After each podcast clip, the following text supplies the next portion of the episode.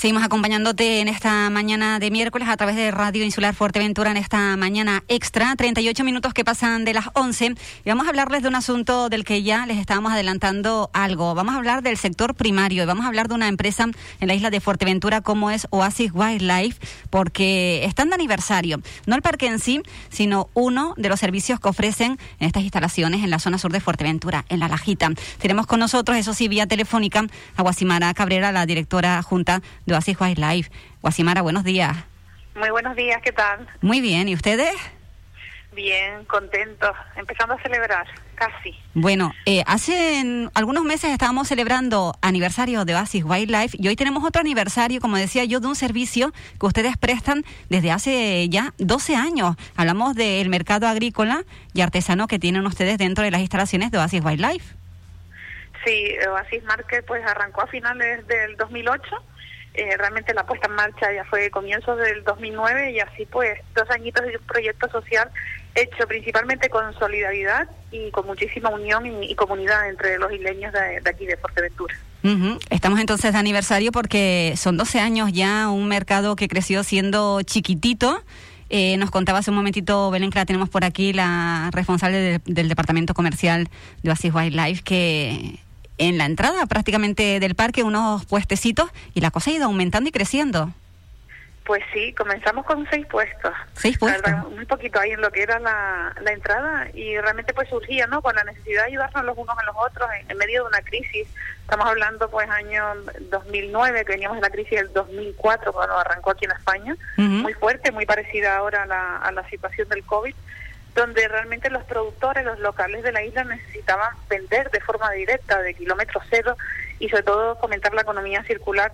Y ahí pues cedimos e-, ese espacio, lo que son las instalaciones, a, esas primeras puertas que nosotros fuimos a tocar, que eran agricultores principalmente, luego fue cuando se añadieron los artesanos, pero los primeros fueron seis puestos de agricultores que vendían pues su pequeña producción de realmente de, agricultura, ¿no?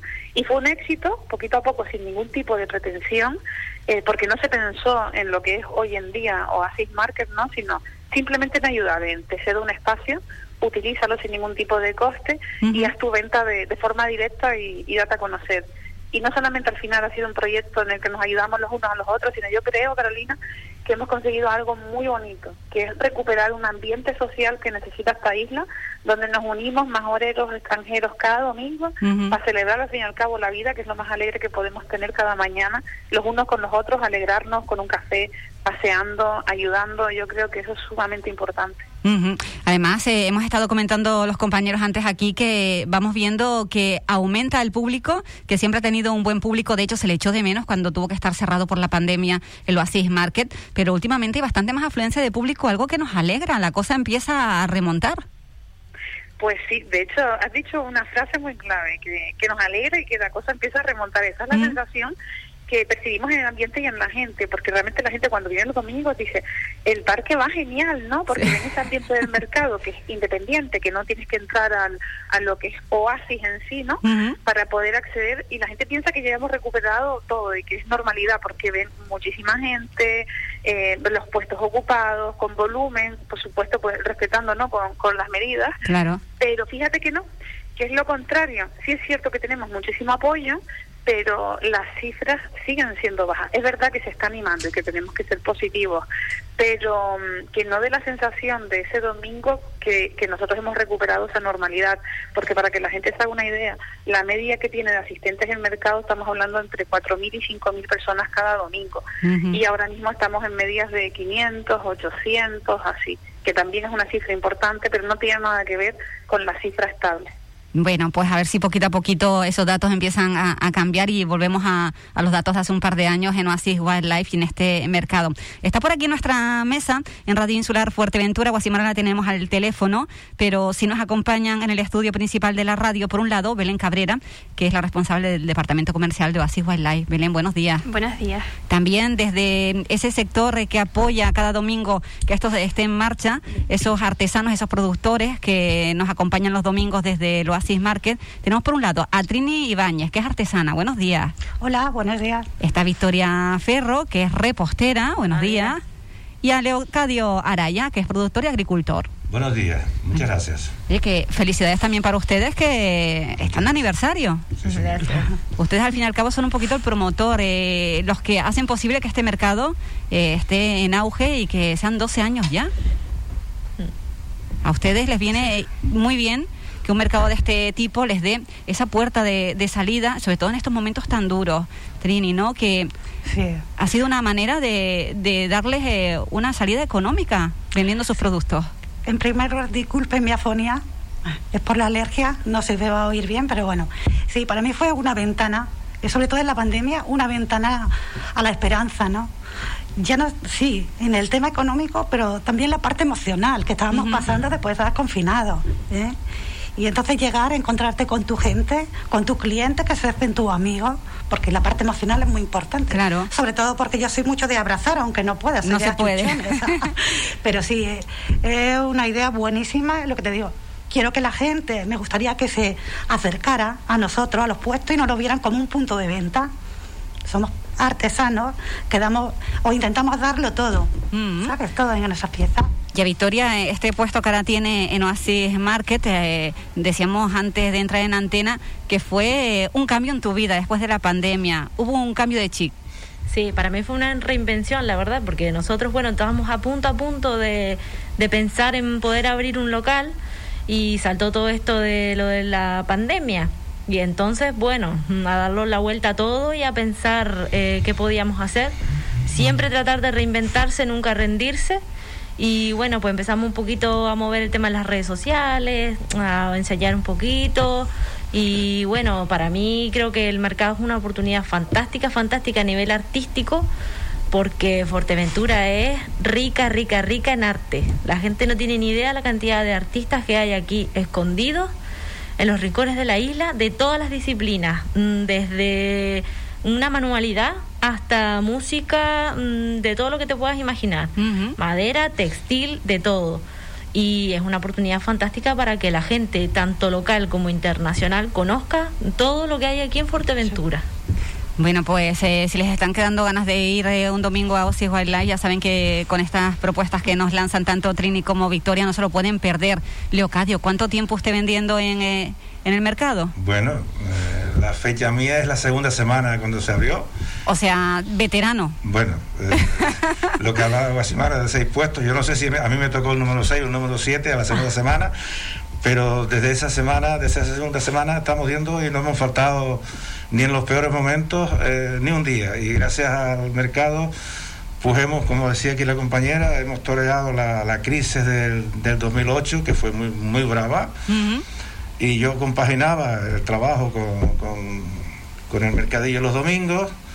Y ahora pues esta ha sido, vamos, con muchos altos y bajos por las condiciones que han habido pero para nosotros esto ha sido, vamos, empecemos con tres verduritas que teníamos. ¿Qué, vende usted en el puesto, Leocadio? Mm, yo vendo unas pocas verduras y unas pocas frutas de temporada de algunos huertos pequeños que... Que usted planta. que, que les compro, ¿no? Y entonces lo fuerte nuestro fue que empecemos a, hacer, a elaborar productos. Ah. Y entonces, como decía aquí, bueno, me he encontrado aquí con una prima sin, saberlo. Y bueno, estoy rodeado de, mujeres guapas y no sé, igual me equivoco al decir algo. No, bueno, Pues bromas aparte. Eh, nosotros empecemos a elaborar los mojos, la mermelada. El zumo de granada fue lo primero que empezamos a elaborar. ¿Zumo de granada? Zumo de granada. Entonces, claro, fue una anécdota yo estaba al paro y pude atender los, árboles bien y me dieron una cosecha impresionante de granadas. Granadas de medio kilo, de 700 gramos. Y fuimos a ofrecerlas a algunas superficies y no quisieron ni verlas. Y eso a mí me cabreó mucho. Porque, bueno, en aquel entonces tenía más, más sangre que ahora. Y entonces la mujer dice, no, no, no, no, no tires eso de la puerta del comercio, que tal, vamos a intentar hacer un zumo hablemos con el oasis, no, sin registro no, porque nada, claro. Dándole vuelta a la cabeza, mire, nosotros hacemos el zumo, lo ponemos en un recipiente, se lo vamos a probar a la gente, para que ellos nos compren la granada. Y así, y, eso fue, bueno, al final todo el mundo quería comprar el zumo, porque lo hacíamos con un poco de limón, un poco de naranja, y al final todo el mundo quería el zumo, y teníamos que venderlo incluso sin registro sanitario. Bueno, eso al final trajo unos problemas ahí de algunas personas que son celosas y bueno, porque contra la, cuando hay creatividad no hay que ser celosa, hay que seguir la creatividad, hay que seguir eh, creando e ilusionando, ¿no? Entonces, claro, ¿qué pasó? La granada son dos meses de cosecha. Sí. Y cuando se nos acabó eso, ¿y ahora qué hacemos? Se quedaron sin granadas, claro.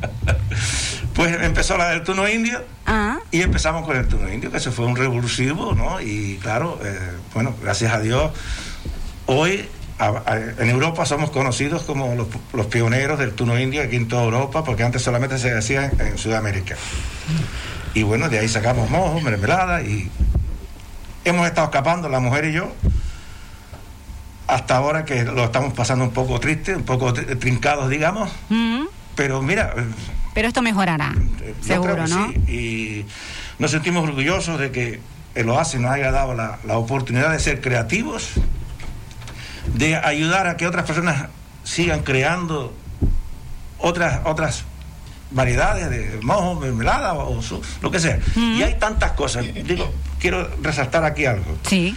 Hay tantas cosas, como dice aquí mi, mi, prima, por crear en Fuerteventura de productos elaborados que nosotros como asociación que tenemos de pequeños agricultores siempre estamos reclamando ante las instituciones. Apoyen la creatividad, apóyenla.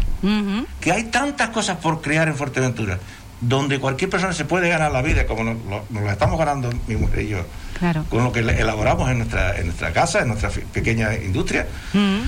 Y no hay que tenerle eh, miedo, ¿no? Hay que lanzarse a, ser creativo y apoyar a los mercados, apoyar que haya, que haya armonía, que haya, que haya complicidad, ¿eh? porque si tú creas algo, los demás tienen que ser felices.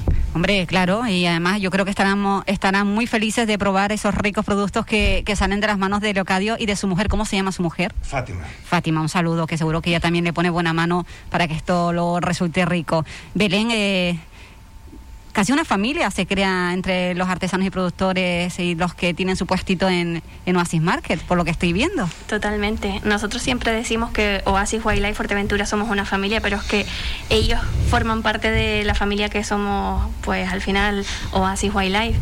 Y la verdad que es un orgullo que gracias a ellos eh, se dé a conocer eh, en el oasis, en ese mercado, eh, nuestra seña de identidad, ¿no? que al final siempre buscamos pues que em, los valores, el sector primario, nuestra cultura al final se muestre no solo a las personas residentes de aquí y que lo recuerden cada domingo, sino a los visitantes como, como apuntaban antes. Y es todo un orgullo que al final ellos eh, sigan, sigan yendo cada domingo enseñando sus productos. Eh, todo lo que hacen y acercar la tierra, como quien dice, al público final. Y de verdad que es un orgullo. Bueno, eh, empezaban seis puestitos a las puertas de, de Oasis y actualmente, ¿cuántos puestos hay? Actualmente son más de 100, incluso hay una lista de espera. Eh, cada semana es difícil que no nos llegue una solicitud. La verdad que nos da mucha pena porque por cuestiones de espacio mm, ya se nos hace un poquito más complicado eh, poner tantas personas como nosotros nos gustaría. Entonces hay más de 100 y, la lista de espera está ahí también. Claro, me imagino que ustedes intentan un poquito que haya variedad, ¿no? ¿Seleccionan eh, artesanos o, cómo hacen para que el mercado luzca así y haya artesanos y agricultores de, de, tanta índole? Nosotros la verdad que eh, cuidamos mucho, ¿no? Lo que para que al final pues aquel artesano que cuida sus productos como por ejemplo Trini, que son em, muchas veces de materiales reciclados, ¿no?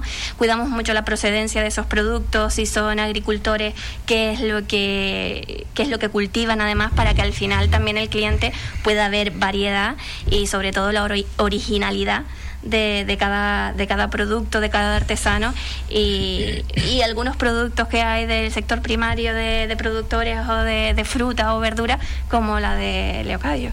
Claro. A Guasimana tenemos al teléfono. Tú en cualquier momento que quieras, eh, Guasi, puedes eh, intervenir, ¿eh? Vale, vale, gracias, no te preocupes. Eh, yo imagino que tiene que ser un orgullo de que se haya creado eh, em, un grupo de artesanos, de productores que cada domingo eh, quieran acudir a Oasis, incluso como nos dice Belén, que haya lista de espera. Eso quiere decir que hay buen ambiente y sobre todo que, que para ellos es rentable al fin y al cabo acudir a este mercado. Hay, es cierto, hay muy buen ambiente y es un orgullo, pero al mismo tiempo es una sensación agridulce, da muchísima impotencia porque aquí ya tenemos que hablar también que esto es financiado de forma privada gracias a Oasis y a la fundación de Oasis. Por eso surge el mercado. No hay una financiación ni una ayuda pública. Eh, pese que, y esto lo digo quejándome también en el sentido que pese a lo que nosotros hacemos, lo que debería de estar haciendo una administración, ¿no? Ten en cuenta que este es el primer mercado en la isla que se inaugura con estas características. Eh, y a día de hoy hemos continuado solos, y sí, como una familia, porque esto está gracias a ellos, quienes están sentados en esa mesa hoy representando esos sectores, productores, manualistas, agricultores, todo, y gracias a la iniciativa también nuestra, ¿no? de ceder ese espacio, pero da muchísima impotencia no poder albergar a quienes lo necesitan, porque este proyecto tenemos que recordar es una necesidad es una necesidad realmente y un trampolín para la gente que se está buscando la vida, que está fomentando un desarrollo local, eh, porque no dejan de ser autónomos y de ser empresarios. Entonces necesitan más plataformas como esta y ojalá hubiera mucha más diversidad en ese sentido. Ahora mismo nosotros estamos planteándonos el ampliar las instalaciones para poder acoger a todos esos compañeros que están en, lista de espera y, y, también una de las cosas que nos hemos vuelto, digamos, en este caso más estrictos, también es hacer criba en el sentido que las personas que estén aquí y que pasen a formar parte de esa familia, que realmente sean personas que trabajan su producto y que quieren un futuro para la isla de, de Fuerteventura con una identidad, porque cada uno de ellos tiene una identidad de una manera u otra con su creatividad y con su idiosincrasia, como yo les digo, y carácter, pero es una identidad que nos aporta a todos. Y eso sí, a mí personalmente sí que me hace sentir orgullosa. Cuando la gente viene, disfruta en este mercado, cuando compra sus puestos, la pasión que emplean personas como, insisto, los compañeros que tienes en, la mesa, como mm. Trini, con Leo, al final hay mucha gente que viene a pasear y a compartir, realmente, a compartir momentos con ellos y salen entusiasmados y encantados, ya no solamente del mercado, sino porque ejercen de anfitriones de esta isla. Yo lo siento por, por explicar demasiado y, y extenderme, pero creo que es necesario que los oyentes entiendan que esto es un proyecto realmente a nivel social maravilloso que hay que apoyar, que no es un simple proyecto de compra es mucho más lo que se está manteniendo aquí dentro y que ojalá las administraciones públicas apuesten por un mercado no porque esté en tendencia, no porque sea una moda, no porque ahora, mismo, ahora mismo lo hayan visto que hay un reclamo, sino porque entiendan realmente la importancia que tiene para el bienestar social de esta isla. Pues sí, fueron los eh, pioneros en la isla de Fuerteventura en, en, estos mercados y es una cosa que ahora mismo está en auge. No sé si es porque lo reclama la sociedad o los propios productores y artesanos ustedes al fin y al cabo están dando este servicio. Sí, yo creo, fíjate, ahí Leo, por ejemplo, tiene, como nosotros decimos, un puntal. Leo es, fundador también de este mercado. Él tiene una asociación también muy importante, muy reivindicativo, en positivo y con empatía. Y tiene las cosas muy claras y creo que es el mejor para responderte esto. Bueno, pues. Bueno, ¿te cedemos la palabra? Vale, yo. Tenemos ya casi el discurso tan grabado que bueno, le caemos mal a algunos políticos, es verdad. ¿Por qué? Bueno, porque ellos no son capaces de pensar en lo que estamos hablando nosotros. Están en otra onda. Y a mí me dolió mucho, y lo puse en, el WhatsApp de todos los que tengo, y, que, y el que no quiere que, que, yo esté, pues que me borre. Yo le, yo le dije a algunos que por qué les daba... No, el, tema es... No, ¿para qué nos vamos a preocupar para tres agricultores que hay? ¿Me entiendes? Algún político que ya no está en el gobierno del Cabildo dijo eso. Entonces a mí me llegó y es que, ¿cómo es que les da vergüenza de que en Fuerteventura los viejos estemos, estemos todavía eh, sudando en el campo? Para mí les da vergüenza porque cuando no se hacen eco de las reivindicaciones que estamos haciendo nosotros y pasan olímpicamente no nos, no nos, no, nos dan por recibido las cartas que nosotros les enviamos.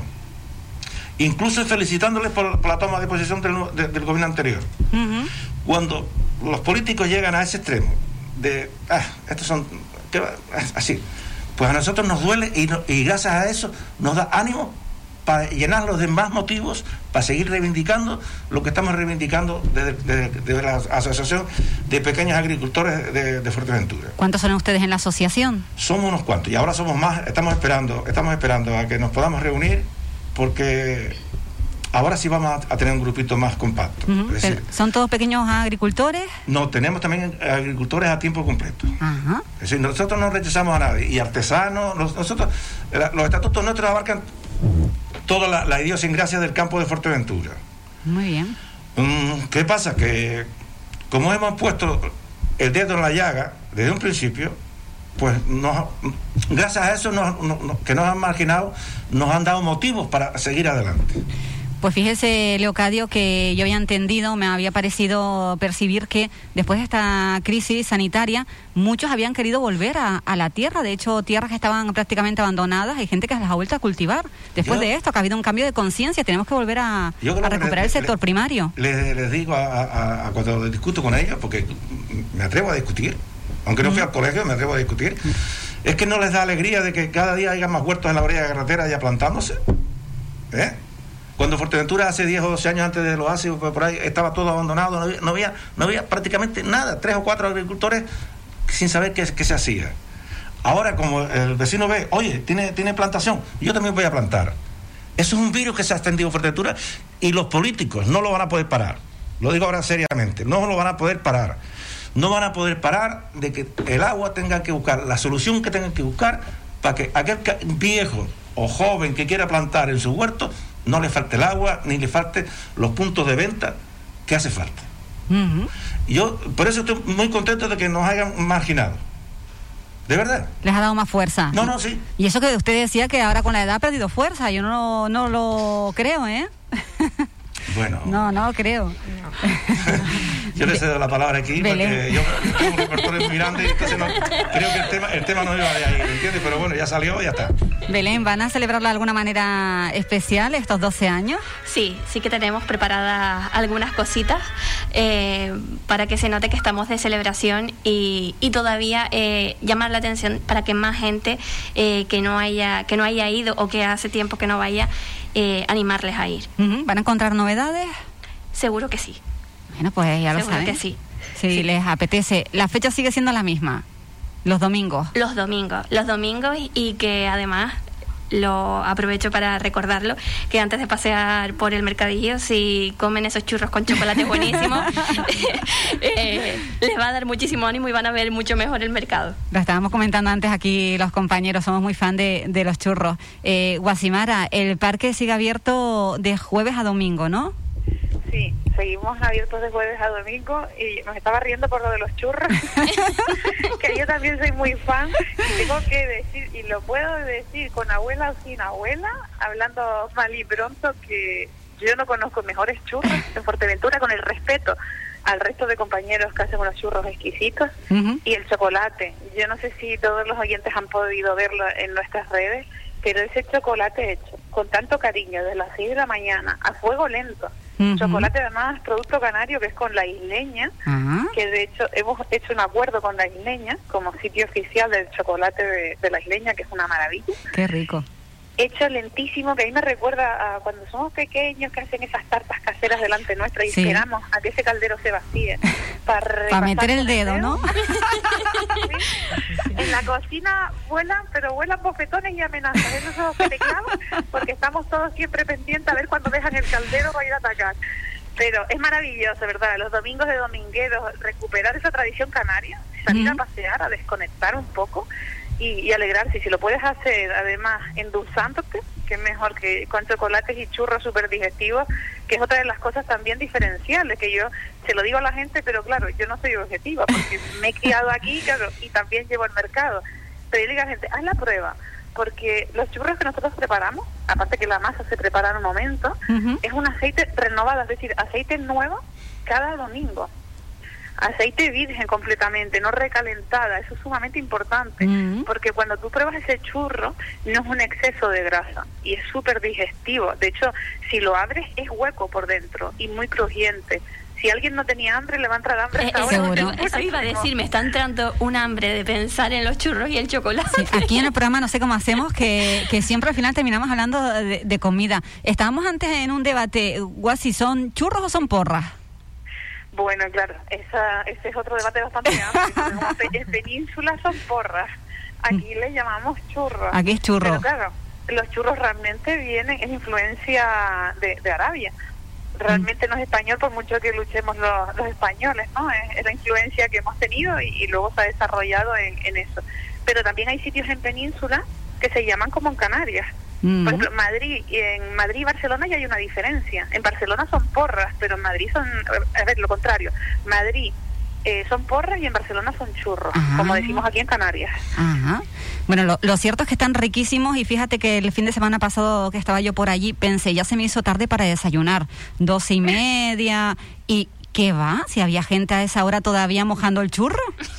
Hasta la una y, cada vez yo creo que vamos a ir ampliando un poquito más, porque desde que pusimos la terraza, con esa música que también tengo que decir la importancia de los músicos, que los músicos colaboran también con el mercado de forma gratuita 100% son nómadas que están realmente de paso, que utilizan el espacio para darse a conocer y es maravilloso, o sea, es, un ambiente, la verdad, muy, muy, muy sano y de muchísima necesidad. Yo tengo que decir que tanto los artesanos, los agricultores, que esta crisis les ha afectado no solamente en su casa, sino en aquellos lugares donde ellos exponían o vendían sus productos, que han cerrado las puertas, como son los hoteles porque mm, no tenemos que dejar de pensar que efectivamente el mayor sector que hay en esta isla es turístico. Sí principalmente y esas camas hoteleras que, que han cerrado pues los músicos principalmente pues se han visto que tenían la restauración cerrada los hoteles cerrados los sitios donde ellos tocaban pues se quedan sin público por lo tanto no tienen ese retorno de inversión para ir a su casa los músicos que están aquí ahora mismo en el mercado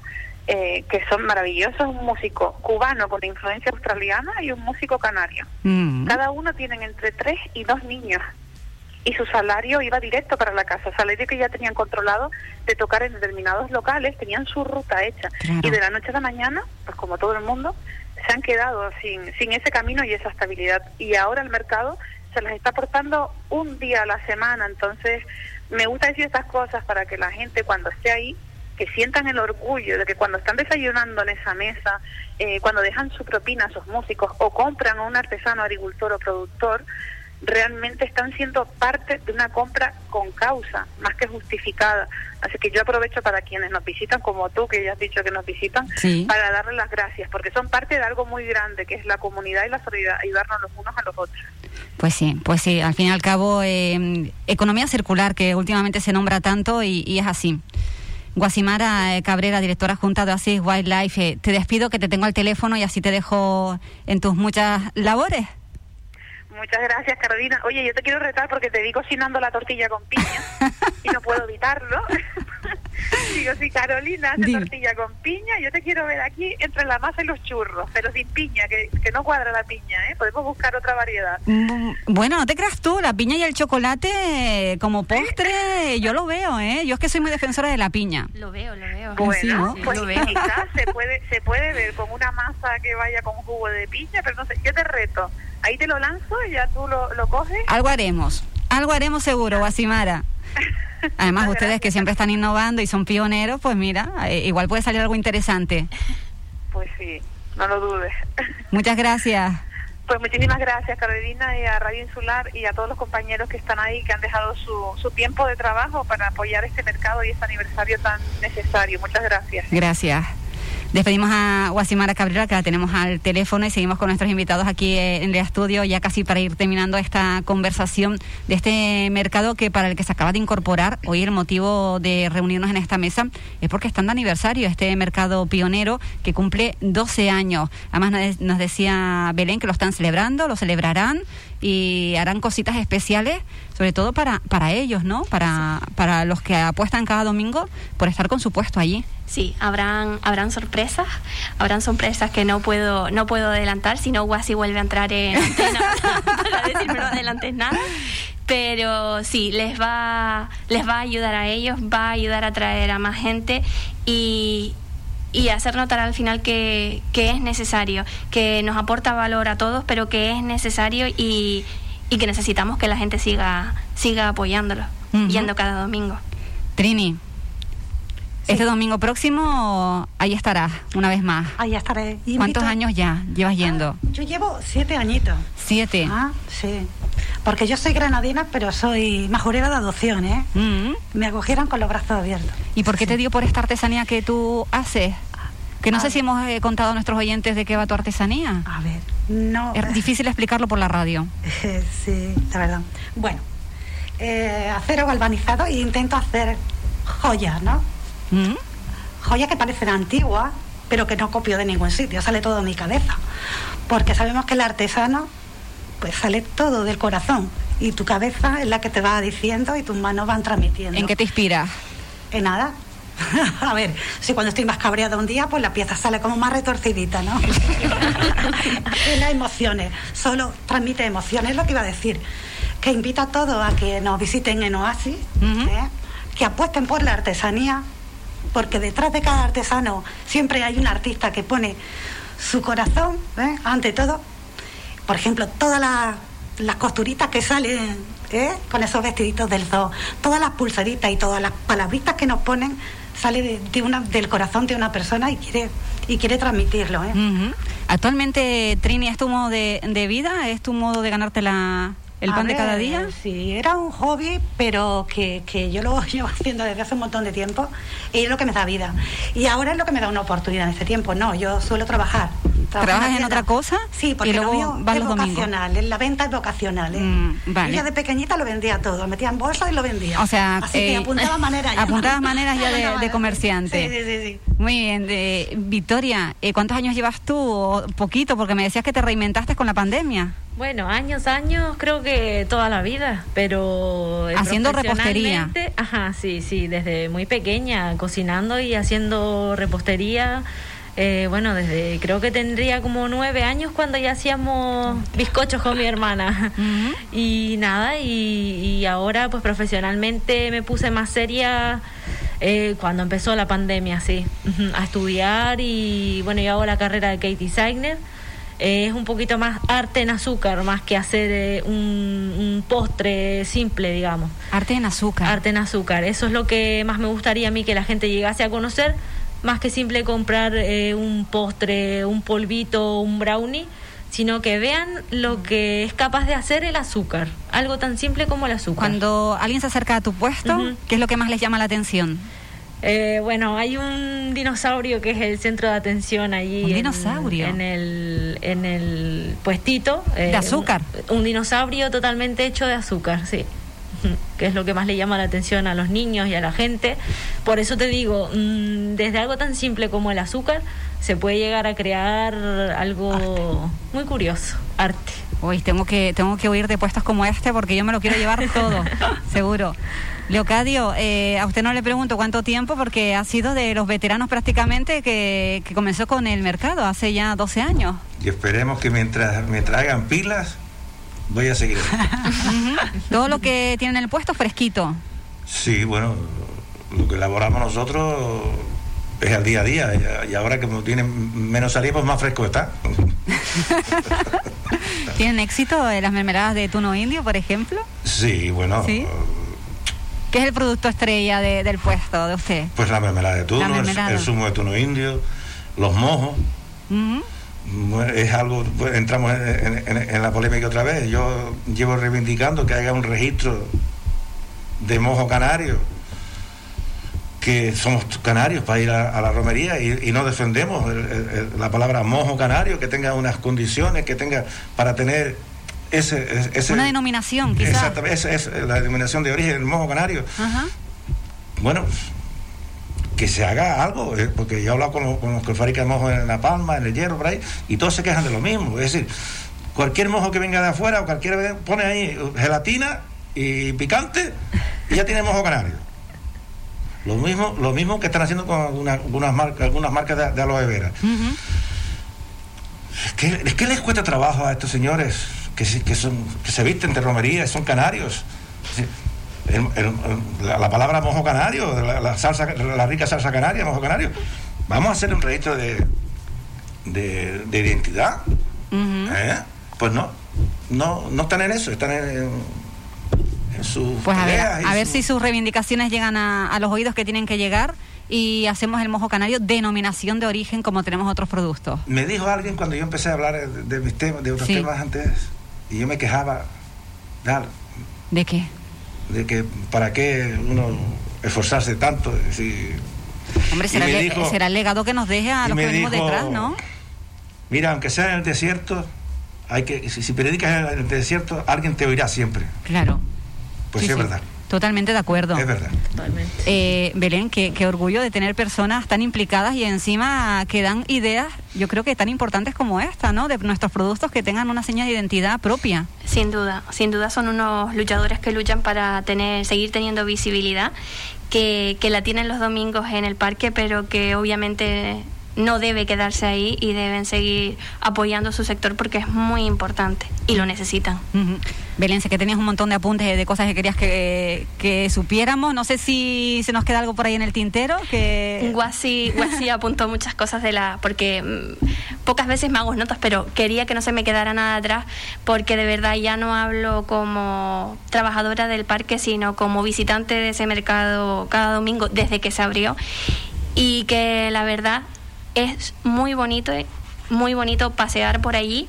Eh, yo personalmente cuando, cuando voy, al final ves que la gente se ha convertido en una tradición, ves gente que va todos los domingos, come sus churros y sus chocolates, habla con ellos, pasan por allí, incluso vuelven a repetir porque pasan una primera ronda y vuelven otra vez. Y, y al final eso es lo que me gustaría que la gente se quedara, ¿no? De, lo importante, del valor que tenemos ahí. Eh, en ese espacio que aunque cada vez ha crecido más eh, es un espacio pequeño no y que puedas ver tanto y disfrutar de lo que ellos hacen y de productos locales que al final tenemos que darle valor lo que decimos muchas veces, el kilómetro cero, ese producto de, la huertita a nuestra mesa o esa artesanía recién hecha y que te puedes llevar a casa. Además nos decía Guasimara hace un momentito que una de las buenas noticias es que el mercado se va a ampliar.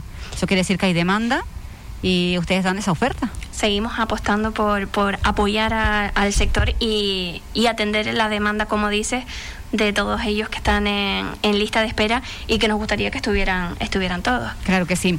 Eh, pues muchísimas gracias por esta visita, muchísimas felicidades por los 12 años de este mercado en Oasis Baila, este Oasis Market y extiéndanle, por supuesto, nuestra felicitación de todo el equipo de la emisora al resto de compañeros que cada domingo están allí ofreciéndonos sus productos, por favor. Muchísimas gracias. Un saludo. Muchas gracias. Buen día. Hasta luego.